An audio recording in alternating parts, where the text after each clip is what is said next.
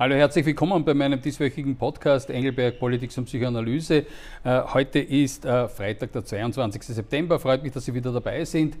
Äh, diese Woche ein kurzer Rückblick. Erstens einmal hat ja mein letztwöchiger Podcast ziemliche Aufregung verursacht zu sagen meine Rezension der beiden Filme über Sebastian Kurz und meine Bezeichnung des sozusagen feindlichen Films als Meuchelfilm.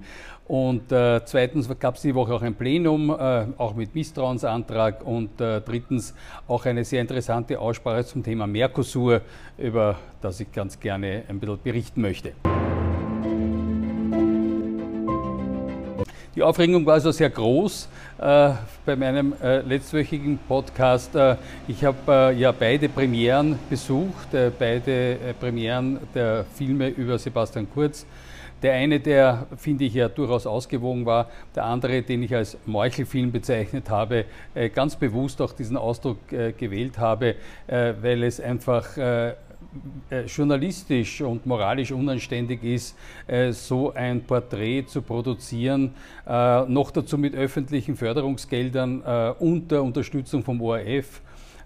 und, und dabei aber dann wirklich ähm, sozusagen die Person äh, so wirklich äh, abwertend zu zerlegen, also die Person Sebastian Kurz. Äh, und auch äh, meine Beschreibung der Stimmung im, im Saal bei der Premiere, äh, die ich ja verglichen habe mit, dem, mit, mit, dem, mit der Stimmung im Bierzelt der FPÖ, wo dann äh, bei ganz billigen Witzen irgendwie schenkelklopfend gelacht wird. also alles das fand ich sehr unerfreulich. Ich habe das in der letzten Woche auch sehr genau beschrieben.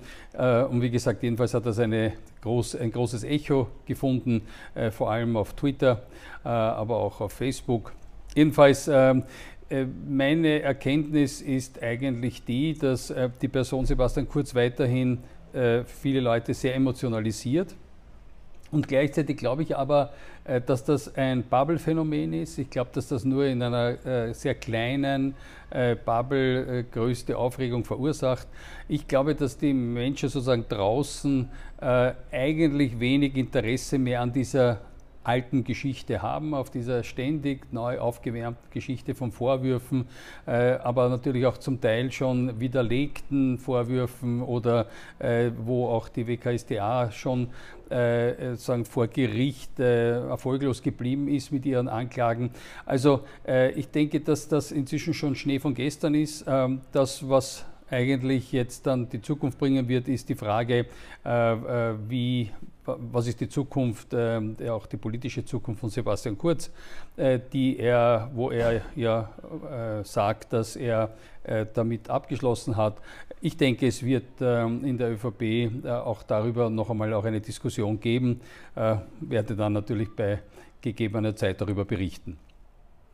Zweite war äh, das Thema Plenum äh, diese Woche. Es war also das erste Plenum äh, nach der Sommerpause, äh, obwohl wir äh, sozusagen zwei Wochen davor ja eine Sondersitzung hatten. Also es war nicht so ganz dieses erstes, erster Schultag äh, Stimmung, die, die, es sonst gibt, ähm, also wo man sich sozusagen nach zwei Monaten oder so wieder sieht.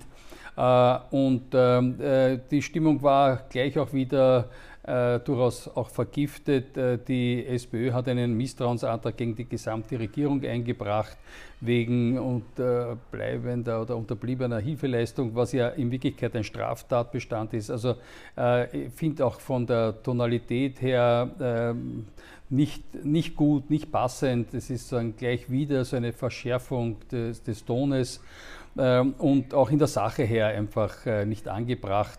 Ähm, hat mich gefreut, dass zumindest die Neos äh, da nicht mitgestimmt haben. Es war also dann ein SPÖ, FPÖ ähm, quasi äh, Misstrauensantrag, äh, der nur von diesen beiden Parteien unterstützt wurde, was auch tatsächlich ein merkwürdiges Bild macht, dass da die SPÖ und die FPÖ gemeinsame Sache machen, äh, obwohl man immer wieder behauptet, dass man nichts miteinander zu tun haben möchte.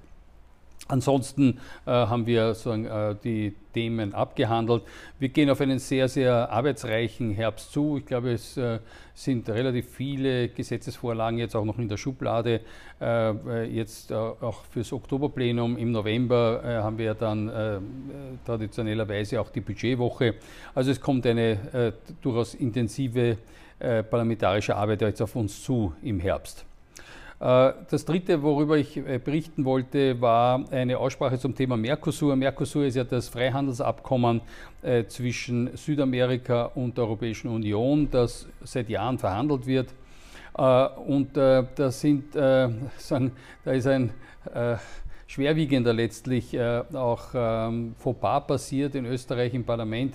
Äh, das ist auch immer das Problem dieser sogenannten koalitionsfreien Zeiten. Das heißt, in der Zeit der Übergangsregierung 2019 ähm, ist ein Antrag ähm, durchgegangen im EU-Unterausschuss, der ähm, sozusagen der Regierung verbietet, einem Mercosur-Abkommen zuzustimmen was eigentlich äh, ein No-Go ist, äh, macht ja überhaupt keinen Sinn.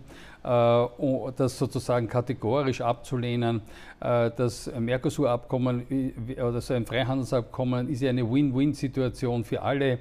Es würde die Zollbarrieren senken, die Angst der Landwirte in Europa, auch in Österreich, dass dann billiges Rind, mit billigem Rindfleisch die Märkte überschwemmt werden, ist überhaupt nicht angebracht. Es gäbe ja dann für Fleischimporte sehr wohl Quoten weiterhin, ähm, wo, wodurch eigentlich es wirklich nur eine ganz geringe Belastung äh, gäbe, falls überhaupt. Ähm, äh, es war auch ganz interessant in der Aussprache, dass wir auch ein bisschen resümieren konnten, äh, das äh, Freihandelsabkommen mit Kanada, CETA, das wir jetzt seit fünf Jahren haben, wo es ja auch große Ängste und auch großen Widerstand gab.